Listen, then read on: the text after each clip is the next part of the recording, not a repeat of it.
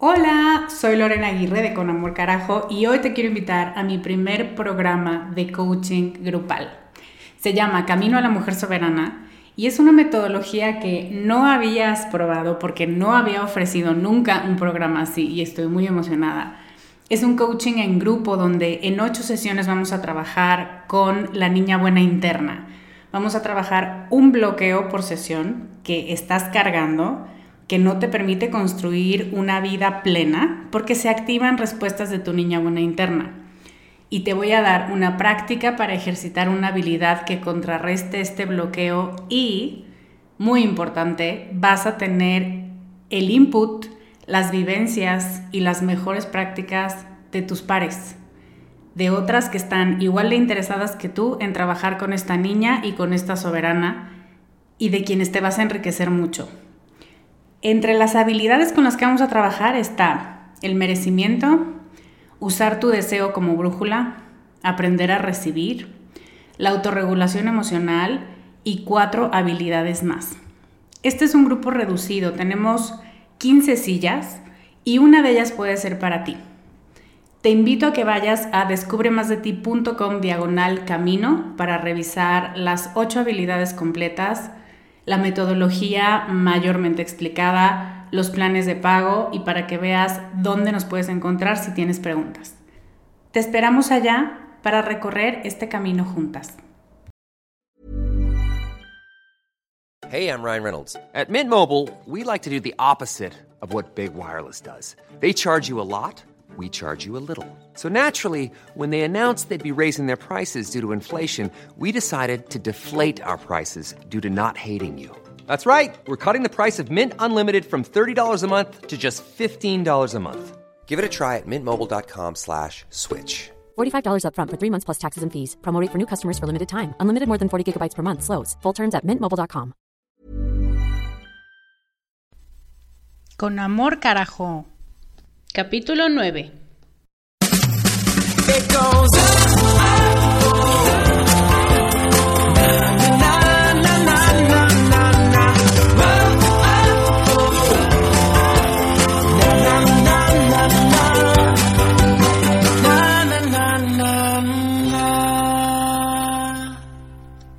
Hello, soy Lorena Aguirre, bienvenida al capítulo 9 de Con Amor Carajo.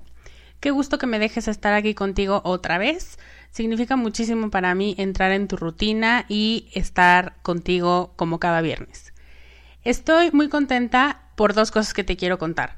Una es que ya tenemos casi 100 mujeres registradas para el reto Sé más tú, que va a ser la bomba. Si quieres inscribirte estás a tiempo. Solo entra a descubremasdeti.com diagonal reto, deja tus datos y estarás dentro. Y ahora que estoy hablando del reto, alguien me escribió en Facebook que en qué consiste el reto porque ella no puede comprometerse a algo que no conoce. Y me parece muy sabio de su parte, así que déjame te explico un poquito. Son dos semanas en las que vas a estar recibiendo todos los días en tu mail una tarea de mi parte para salir de tu zona conocida. Y puede ser en diferentes áreas de tu vida, en tus relaciones, en el trato que te das a ti misma, en tu trabajo, en tu forma de pensar. Todos son retos que puedes hacer en un día para los que no necesitas mucho tiempo ni mucho dinero. Y aquí quiero aclarar una cosa que no he dicho porque creí que se sobreentendía, pero claro que el reto es gratis. Lo único que necesitas es mucha voluntad para hacer las tareas y muchas ganas de reconocerte como eres hoy. Y este reto surge de muchas personas que, o muchas mujeres que de pronto se ven al espejo y no se reconocen, o que de pronto se encuentran repitiendo cosas que su mamá decía y que ellas siempre dijeron que nunca iban a decir, o pensando cosas ociosas, o sintiéndose miserables en la vida. Y mm, justamente es un reto para reconocerte como eres hoy. No regañarte, no preocuparte, simplemente entender que así eres y tomar lo mejor que tienes de ti en este momento de tu vida. Entonces, ese es el reto. Y te voy a repetir el link, descubremasdeti.com diagonal reto. Nos va a dar mucho gusto a mí y a las otras 100 mujeres ya registradas eh, compartirlo contigo. Y la segunda cosa por la que estoy contenta es por Comunidad Descubre. Creo que ya tiene como tres semanas que lo repito, pero de verdad, cada día que pasa me pone más contenta. es el grupo privado que tengo de Facebook. Y la verdad es que es la neta. Las participantes ahí han encontrado un verdadero rincón en toda la web, donde conectan con otras mujeres que son súper generosas, de verdad, no escatiman en su tiempo, ni en sus consejos, ni en sus experiencias, para enriquecer a quien las pide, y que son súper abiertas también. Y ayudan a resolver los problemas de las demás. De verdad no exagero. En las notas del programa te voy a dejar algunos comentarios que salen de, iba a decir de sus bocas, pero no de sus computadoras. Y son una verdadera maravilla porque no hay pretensiones, no hay envidias, no hay gurús de nada. Solo hay mujeres auténticas que quieren conectar con otras mujeres igual de reales que ellas. Entonces, Reto y Comunidad Descubre en Facebook. Si no eres parte de alguna de los dos, suscríbete right now. Y ahora sí, pasando al podcast. Hoy vamos a hablar de uno de los temas favoritos de las revistas y las mujeres en sus reuniones de amigas, los celos y los engaños. Y no, no al estilo Paquita la del barrio, sino al más puro estilo Descubre, donde no te vas a quedar deprimida, sino con una visión mucho más optimista de las cosas. En este programa voy a dividirlo en dos partes. La primera voy a hablar de celos y la segunda voy a hablar de engaños. Y vamos a ver cuáles son las rutas que puedes seguir. Evidentemente no tengo una receta secreta porque no creo en ellas. Creo que el ser humano es demasiado complejo e impredecible como para decirte si sigues esta receta encontrarás la felicidad después de un engaño. Definitivamente no. Pero sí una ruta que a mí me parece la más general y la más completa para que si eres muy celosa o si eres alguien que ha vivido un engaño de parte de su pareja, lo que a mí me parece que podría ser lo más constructivo para reconstruirte después de esa situación. Entonces, bueno, empecemos. Una de las historias más tristes y más impactantes sobre celos, no me dejarás mentir, en nuestras clases de literatura en la prepa, es la de Otelo de Shakespeare, ¿te acuerdas? Otelo que es un noble moro que tiene una esposa muy guapa que se llama Desdémona y tiene un consejero que se llama Yago. Y entonces este tal Yago es un celoso de Otelo de sus bienes y de su poder, no puede creer que él siendo lo que es, o sea, un moro, diferente a él, tenga tanto y Yago no. Y entonces lo que hace es meterle ideas en la cabeza de que Desdemona lo engaña. Y bueno, no es secreto para nadie que al final Otelo termina matando a Desdemona. Porque aunque no le constara nada, de hecho la pobre Desdemona creo que tiene como cinco o seis líneas en todo el libro, o sea, no tiene vela en el entierro, todo pasa en la mente de Otelo, una mente alimentada por un mal consejero. Y creo que en el nombre del amor se cometen muchas estupideces, como en este libro. Y aunque no muchas veces matemos al fulano, sí matamos un poco de nuestra confianza tanto en los hombres como en nosotras mismas, y también matamos un poco nuestra capacidad de amar. Y yo digo, ¿qué necesidad? Y creo que aquí la figura del consejero es muy importante, porque cuando tienes a un mal consejero de tu parte, en este caso unos celos exagerados o eh, una paranoia donde ves cosas que no existen, o un rencor, si es que ya fuiste em, parte, o bueno, es que no me gusta usar la palabra víctima, pero bueno, cuando ya viviste un engaño y cuando tienes al mal consejero de tu parte, las relaciones se complican y se sufre más de lo necesario. Vamos a partir desde las bases. Una relación de pareja está basada en el mutuo acuerdo de sinceridad. Y sabes implícitamente, y de hecho hay quien lo dice explícitamente en sus votos, o a la hora de decidir ir a vivir juntos, o a la hora de empezar una relación, se asume que los dos tienen una relación honesta, sincera, y que la base de eso es el amor. Y cuando alguna de estas tres características, o más bien de estos tres elementos, sinceridad, honestidad y amor, se rompe, la relación se debilita. Si empiezo a hablar de los celos, para mí son como los perros chihuahua de las emociones. No sé cuál sea tu opinión sobre los perros chihuahua, pero a mí me parecen como mm, como ratitas, pero que además hacen mucho ruido y que ladran de todo y que de todo te quieren llamar la atención. Pero avisan que algo está pasando. Avisan que alguien pasó, avisan que hubo algún ruido que los sorprendió, o sea, son como muy perceptivos a que algo no está dentro de lo normal. Y me gusta pensar en los celos como los perros chihuahua de las emociones porque así son. Te avisan. Y para poder entender a los celos como con cualquier emoción, hay que conocerlos, entenderlos y asumirlos. Entonces, la manera de conocer los celos es entendamos que son una emoción que surge desde el amor el miedo y el enojo.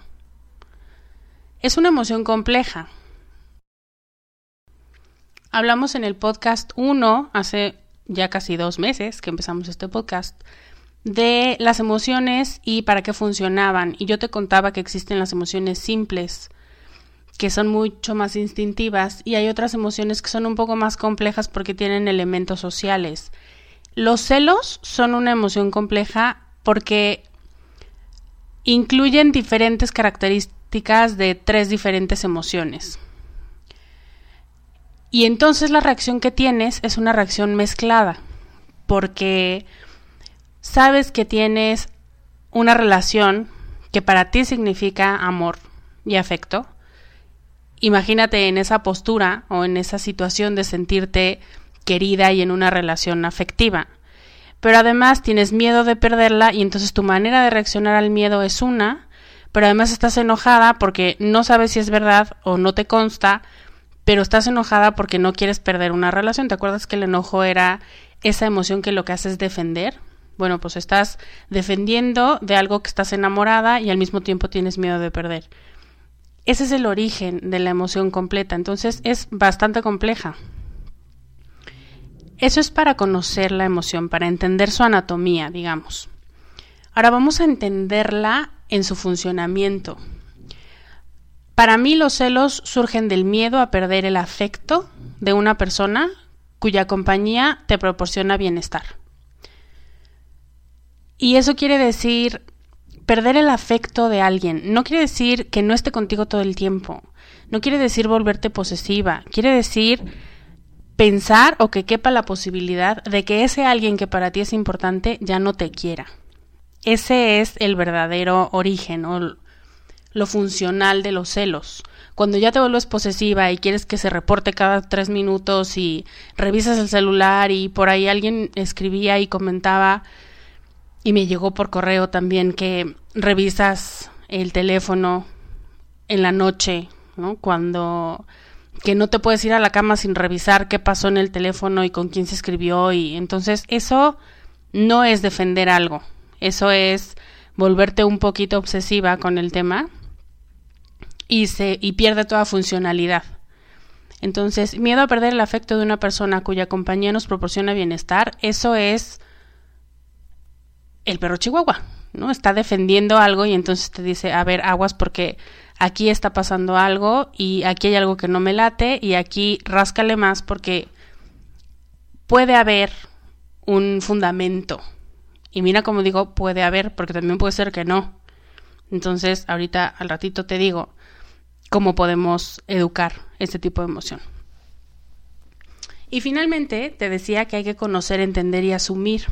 Para asumir los celos, tienes que identificar con quién estás enojada a qué le tienes miedo y no olvidar que el amor es la base de ese disparo de emociones. Y es lo que yo le digo, poner en cada caja la emoción que corresponde. Porque cuando las mezclas todas, no las puedes trabajar en conjunto. Es casi imposible. Porque cada una necesita un diferente trato. Entonces, el peor error es quedarnos con emociones incómodas que en este caso son el enojo y el miedo. Y al final hace chiquito al amor. Cuando te acuerdas de que el origen de todo esto fue el amor, quien disparó todas estas emociones incómodas fue el amor, te das cuenta que ya no está. Y es una paradoja porque eso por lo que peleábamos resulta que se salió por la puerta después de tanto grito. Y es la historia que conocemos en las novelas, en, hasta en las telenovelas, en la vida, nuestras amigas, nuestras primas. Entonces, tanto querías defender algo que por defenderlo lo terminas asfixiando. Entonces, identificar que lo primero es el amor, que lo primero es mantener una relación que te enriquece, no solamente que esté contigo y que te reporte y que eso ya está un poquito de miedo. Entonces, vamos a ver, ¿qué hacer si tus celos se salen de control? Identifica tus miedos. Ese sería mi consejo número uno. Tus miedos sobre ti, sobre la relación, sobre él, qué en concreto te da miedo. Sobre el futuro, sobre los planes que tienen en conjunto. Y contéstate qué de todo eso te da miedo perder y por qué. Otra recomendación Identifica tus fortalezas como persona y como mujer. No cometas el error estúpido de película de los 50 de decir que no fuiste suficientemente buena pareja para retener a alguien a tu lado. Odio esa expresión. El amor no se trata de retener. Retener me suena, no sé si a ti, más como a un animal enjaulado que a una persona que quiere estar contigo. O sea, retener, por Dios. El amor se trata de comprometerse cada día, y si alguno de los dos está soltando la cuerda, hay que analizar por qué y si quieren seguir construyendo esa relación. Ese es el origen. Identificar tus fortalezas como persona es, esto es lo que yo puedo aportar a la relación, esto es lo que yo he hecho. Y también entender, esto es lo que yo no he hecho, en esto puedo seguir trabajando para fortalecer la relación que es de dos. Mi 50% puede mejorar si yo hago esto. Siguiente recomendación para el tema de los celos. Habla. Una vez que has identificado tus miedos y una vez que has identificado tu valor, tus fortalezas y en qué puedes trabajar, háblalas. Háblalas con él. Di lo que estás percibiendo. Di lo que ves que están perdiendo. Lo que quisieras que cambiara en la relación, en él, en ti y di lo que estás dispuesta a hacer para que eso cambie. A veces cometemos un error y es que directamente nos vamos a hablar. Y entonces, si no la preparas, si no preparas la charla previamente, pues terminas llorando, terminas diciendo, no entiendo qué está pasando, pero no me dejes, ¿no? O sea, no terminas de saber qué dijiste porque te gana la emoción. Por eso es que para mí es tan importante que primero identifiques los miedos e identifiques qué estás haciendo bien y qué no. Y un punto muy importante a la hora de hablar es ir con el corazón abierto.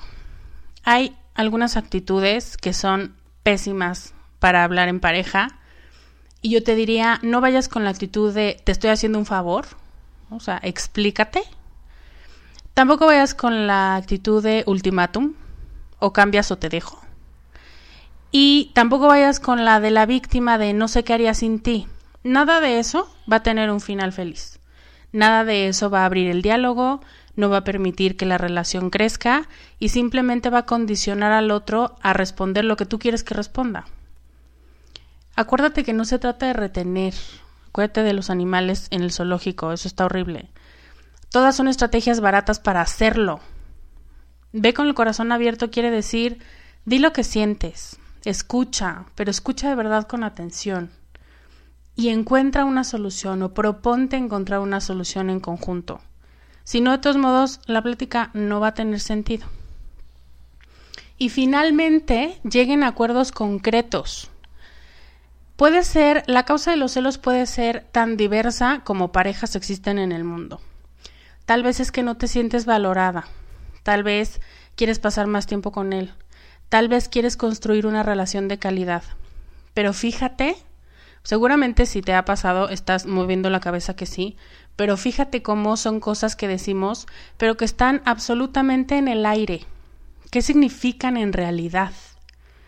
¿Qué en concreto quieres que él haga? ¿Y qué vas a hacer tú? sean concretos en lo que dicen, en los acuerdos, en las propuestas que tienen para mejorar la relación. Y entonces puedes decir, quiero que cenemos una vez a la semana los dos solos. Quiero que salgamos una vez al mes, quiero tiempo contigo, pero tiempo contigo implica quiero que cuando salgas de trabajar los martes y jueves vengas y estemos juntos y nos tomemos una copa juntos. No lo sé, cada quien, cada pareja tiene sus gustos y sus preferencias y sus tiempos. Pero sé muy concreta en lo que estás pidiendo. O sea, no le digas, quiero que me pongas atención, híjole. Eso está demasiado complicado. Si es complicado para ti explicarlo, va a ser muy complicado para él entender qué le estás pidiendo. Y cuando él pida algo, dile, pero dime en concreto qué es lo que tú crees que yo no estoy haciendo bien y qué te gustaría que hiciera. Ese es un diálogo de verdad. A eso me refiero con el corazón abierto. Porque si no, y empieza a decir, claro que yo sí lo hago, claro que yo sí, tú eres el que... Ahí otra vez se cierra la comunicación y no llegamos a ningún lado. Aquí tengo una recomendación. Si no sabes por dónde empezar a hablar, te recomiendo mucho que si no lo has leído, o si ya lo leíste, de todos modos lo vuelvas a leer. Hay un libro que escribió el doctor Gary Chapman que se llama Los cinco, Los cinco lenguajes del amor. Es un clásico en la literatura de pareja y como la mayoría de las cosas que te recomiendo y que me gustan mucho, la maravilla está en que es simple en su explicación, pero muy profundo en la base de toda su teoría. Y lo que dice es que de pronto te casas con alguien o estás en una relación con alguien que no habla el mismo lenguaje del amor que tú. Y entonces a lo mejor para ti la manera de demostrar amor es con tiempo, que te dediquen tiempo. Pero a lo mejor para él es con palabras de cariño. Y si para ti las palabras de cariño no son importantes porque creciste en una casa en la que las palabras no importaban, eran más importantes las acciones, pues no le, no le vas a dar palabras porque para ti no son importantes. Pero cuando entiendes que para él sí, entonces aprendes ese lenguaje, porque sabes que para él decirle eres lo máximo, estoy orgullosa de ti, es lo mismo que para ti decir, que para ti él venga y quiera pasar la tarde contigo acompañándote en los pendientes que tienes que hacer. ¿no? Y que a lo mejor para él es como X, eso a mí no me diría que, que me ama pero entender que a ti sí, eso es lo que empieza a ser un círculo de comprensión. Si eres de las que no sabe muy bien cómo hablar del tema, o que empieza y se enoja, o que empieza y luego luego quiere poner sus condiciones, de verdad te recomiendo que leas este libro de Gary Chapman, Los cinco lenguajes del amor. Y un último punto en este tema de los celos. Hay una cosa que se llaman celos patológicos. Y es precisamente de los que hablé hace rato estoy checando el celular, le estoy diciendo que con quién habla, o sea, el típico cliché de la mujer celosa, de no quiero que hables con nadie, quiero que estés conmigo todo el tiempo y que le dice gracias a la cajera y le sonríe y tú ya le hiciste un pancho, eso es un poco enfermo.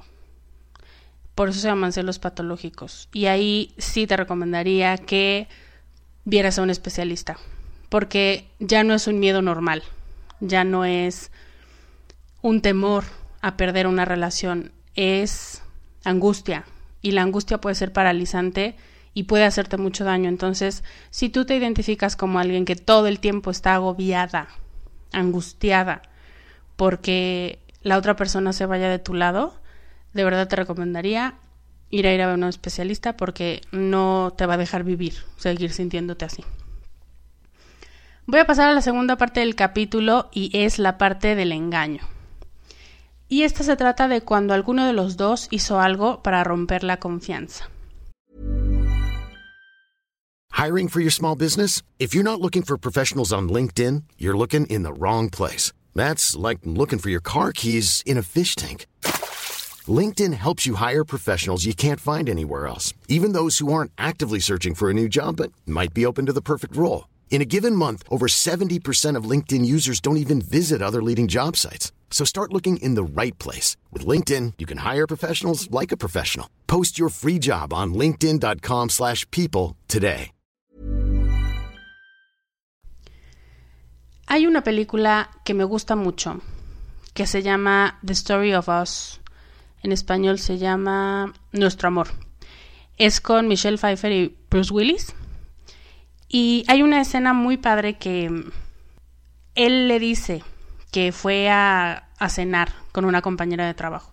Bueno, evidentemente son una pareja que tiene muchos problemas y que está pensando en divorciarse.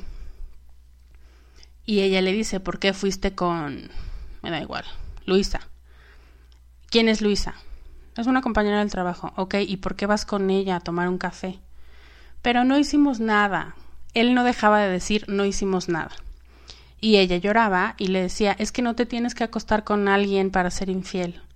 Es que tú no tienes por qué ir a hablar de nuestros problemas con alguien más porque ni siquiera tiene manera de resolverlos. Tú debes venir y hablarlos conmigo.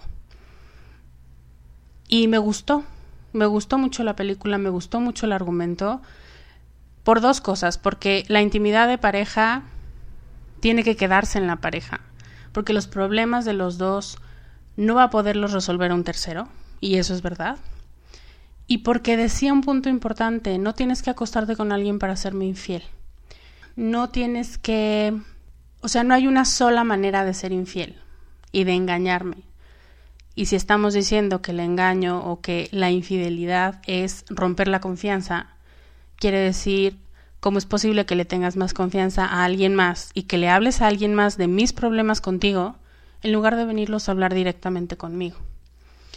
Entonces, en situaciones así, o sea, por lo, lo digo como preámbulo porque no necesariamente es que hayas sufrido el engaño sexual de alguien. No estás loca si sientes, si te sientes engañada porque hay una relación íntima de tu pareja con alguien más. Es normal que lo quieras defender, que quieras defender esta relación y pedirle que no tenga tantas muestras de confianza o de afecto con alguien más. Eso es sano. Estás defendiendo una relación que para ti es importante. En un engaño lo que duele es el vínculo roto, la promesa que no se cumplió y los planes que por el momento o después de un engaño no parece que se vayan a cumplir. Y tener que tomar la decisión de dejar ese proyecto de vida con esa persona, eso es lo que rompe a alguien después de un de una infidelidad. Aquí es importante que yo te diga, todos tenemos una opinión sobre la infidelidad. Todas hemos dicho algo que empieza con el día que me engañé o si a mí me pusieran el cuerno, pero es como decir, ¿qué harías desde ahorita? Anticipar qué harías si te ganaras la lotería o si a ti te diera cáncer. La verdad es que no sabes. No sabes porque no sabes cómo se siente de verdad pero nos adelantamos a decir cómo reaccionaremos. Y eso es condicionarnos negativamente, porque si realmente pasa, sentimos que debemos cumplir con esa idea de lo que dijimos que haríamos. Entonces, imagínate siguiendo el ejemplo de la lotería. Si me gano la lotería, le compro una casa a cada uno de mis hermanos. Ajá, te quiero ver que te la ganes y que realmente lo primero que hagas sea comprarle una casa a los demás. Lo decimos porque lo vemos lejano, y lo decimos porque nos queremos dar pautas a nosotras de actitudes y de acciones. Pero la verdad es que no sabes hasta que estás ahí. Entonces cualquier preconcepción que tengas sobre el engaño, la infidelidad, dice el dicho que nunca digas de esa agua no beberé, yo te diría no te precipites a decir lo que vas a hacer cuando. Uno, porque no te consta que te vaya a pasar y dos, porque de verdad nos sentimos comprometidas a cumplir con nuestra palabra. Cuando existió una infidelidad se trata de revisar si existe la posibilidad de reparar el vínculo. Para mí. Habrá muchos terapeutas y habrá muchos coaches que te digan después de una infidelidad no hay nada que hacer o después de una infidelidad no pasa nada, hay que seguir. Yo te diría, pongámonos en un punto bastante neutro. No es cualquier cosa. Romper la confianza no es cualquier cosa, es muy doloroso. Y mi recomendación es, otra vez te voy a dar una ruta que a mí me parece la más sana y la más constructiva. Primero, revisar si existe la posibilidad de reparar el vínculo. ¿Qué quiere decir esto? hay algo que rescatar en esta relación. ¿Quieres rescatar la relación? ¿Estás con la voluntad y con la intención de rescatar algo? ¿Vale la pena mantener una relación con esta pareja que te engañó? Y yo sé que parecen preguntas muy estúpidas porque si te acaban de engañar me vas a decir, obvio, no, Lorena. Pero estoy hablando de contestarte fríamente y de contestarte con cara a la relación que solo tú conoces, por los años que lleva, por la historia que llevan, por el tipo de relación. Nadie te puede decir qué contestar a estas preguntas. Y de pronto se vuelve no tan obvia la respuesta. No pienses en si va a ser difícil quedarte con esta persona, si lo vas a odiar por siempre, si nunca le vas a perdonar, no te adelantes. Otra vez lo que te decía hace rato. ¿Vale la pena mantener a esta persona en tu vida porque la enriquece? Esta creo que es la pregunta del millón. Después de que alguien te engañó, ¿vale la pena mantenerla porque enriquece tu vida? A pesar del engaño, antes del engaño enriquecía tu vida, te hacía mejor persona, la relación los hacía mejores a los dos. Es la más importante de las preguntas que te tienes que hacer. Y sobre esa van a ir las dos rutas. O trabajas para reparar ese vínculo o lo dejas ir. Cualquiera de las dos mi siguiente paso sería alejarte. No importa si decides que sí te quieres quedar con él después de un tiempo o que lo quieres dejar, aléjate, temporal o definitivamente. Si te muerde un perro en la calle, no lo vas a mandar matar. Bueno, esperemos. Pero tonta de ti si vuelvas a acercarte justo al lugar donde sabes que está, donde no está amarrado y donde te mordió. Eso es puro instinto. Lo natural es alejarte de quien te hace daño. Y por más que quieras a esa persona, te hizo daño. Es más justo porque la quieres, te lastimó más que si cualquier hijo de vecino te hubiera lastimado. Entonces, dale distancia a la relación y date tiempo a ti. ¿Tiempo para qué? Voy a mi tercer punto. Reflexiona. Platica contigo. ¿Qué necesitas cambiar? ¿Qué necesitas que él cambie? Y lo mismo que les recomendaba a las celosas. ¿Qué estás dispuesta a hacer y qué le vas a pedir que haga para reparar el vínculo? Si es que decides seguir con la relación. Y si no, solo quita de la ecuación su parte. ¿Tú qué vas a hacer? Para estar más tranquila, para estar mejor, para que no te vuelva a pasar generar un tipo de relación con la que no te sientes cómoda, un tipo de relación en la que permites que pasen cosas que después llevan a una infidelidad, si no lo vas a perdonar, si decidiste que no puedes tolerar algo así, de todos modos reflexiona y platica contigo. ¿Qué tienes que cambiar? No te quedes solamente en sufrí, sufrí, me está yendo muy mal, me siento del nabo. No es cambia, si esto te está pasando, ¿qué vas a aprender sobre ti, sobre las relaciones, sobre los hombres, sobre el futuro, sobre los planes? Si no te sientas a reflexionar, te vas a amargar y siempre vas a sentir que el mundo te debe algo. Y si sí vas a perdonar también. No se trata de maltratar, de odiar o de ir por años con la bandera de me debes. No importa lo que hagas, tú siempre vas a ser quien me engañó porque esa relación no va a llevar al perfeccionamiento de nadie y muy probablemente termine diluyéndose en el tiempo. Se trata de pedir, de ser sensata, de ser honesta contigo. Y todo esto, toda esta conversación que quieres o que me gustaría que tuvieras contigo, es para poder ser más feliz. Siguiente punto, trabaja en ti, en lo que necesitas cambiar, en lo que vas a exigir qué vas a preparar y qué vas a desarrollar en ti para poder estar bien con alguien más. Y aquí es un punto importante. porque muchas veces piensas que las cosas van a cambiar, que después del tiempo el tiempo lo cura todo, que claro que no. Pero bueno, alguien te dice que el tiempo lo cura todo o tú lo piensas y entonces crees que este distanciamiento del que te hablo mágicamente va a sanar las heridas y no. Tienes que decidir qué vas a desarrollar en ti para poder estar bien, tú y después para alguien más. Y ahora sí, si vale la pena que esa persona siga en tu vida ya con los cambios que hicieron ambos, si decidiste pedirle que hiciera cambios y tú ya trabajaste en ti, entonces decide qué vas a hacer con esa relación.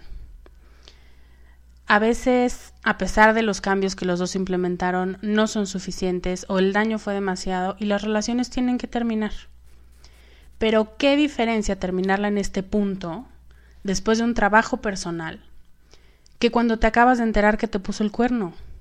Es toda la diferencia del mundo. Es demasiado sufrimiento. Te podrías ahorrar demasiado sufrimiento, demasiada victimización, si hicieras este proceso de asimilación, de perdón, de recrearte, de volverte a hacer, en función de lo que no hiciste bien. Y finalmente, perdona.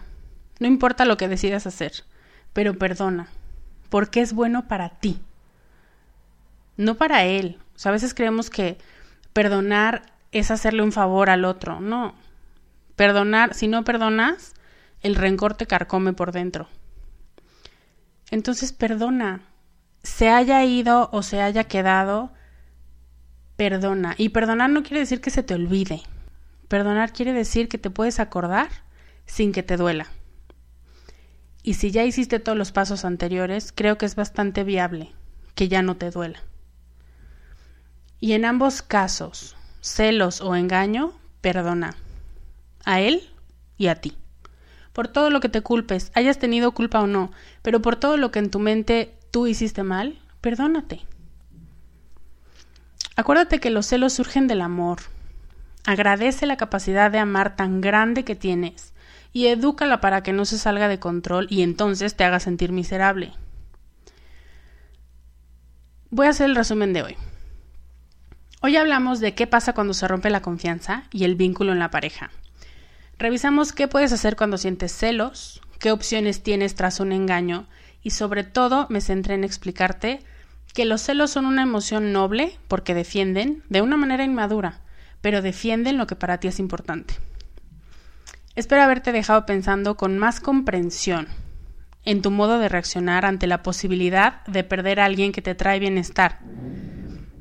No seas tan dura. Si tienes problemas, ve con un especialista, pero si no, Solo agradeceles a tus celos avisarte que tienes que poner atención en ciertos puntos.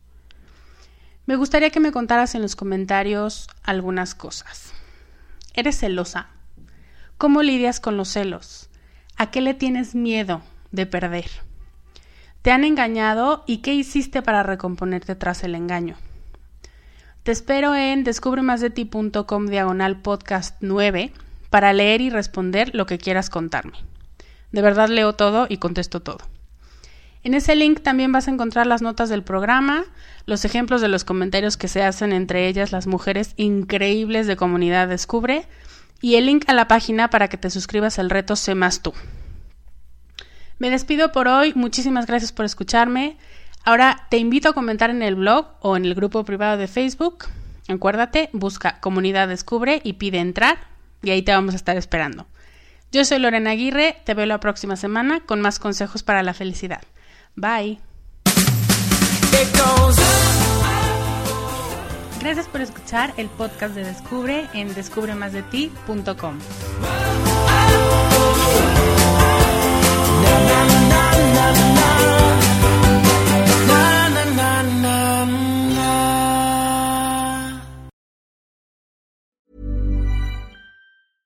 Even when we're on a budget, we still deserve nice things. Quince is a place to scoop up stunning high-end goods for 50 to 80% less than similar brands. They have buttery soft cashmere sweaters starting at $50, luxurious Italian leather bags, and so much more. Plus, Quince only works with factories that use safe, ethical, and responsible manufacturing. Get the high-end goods you'll love without the high price tag with Quince. Go to quince.com slash style for free shipping and 365-day returns.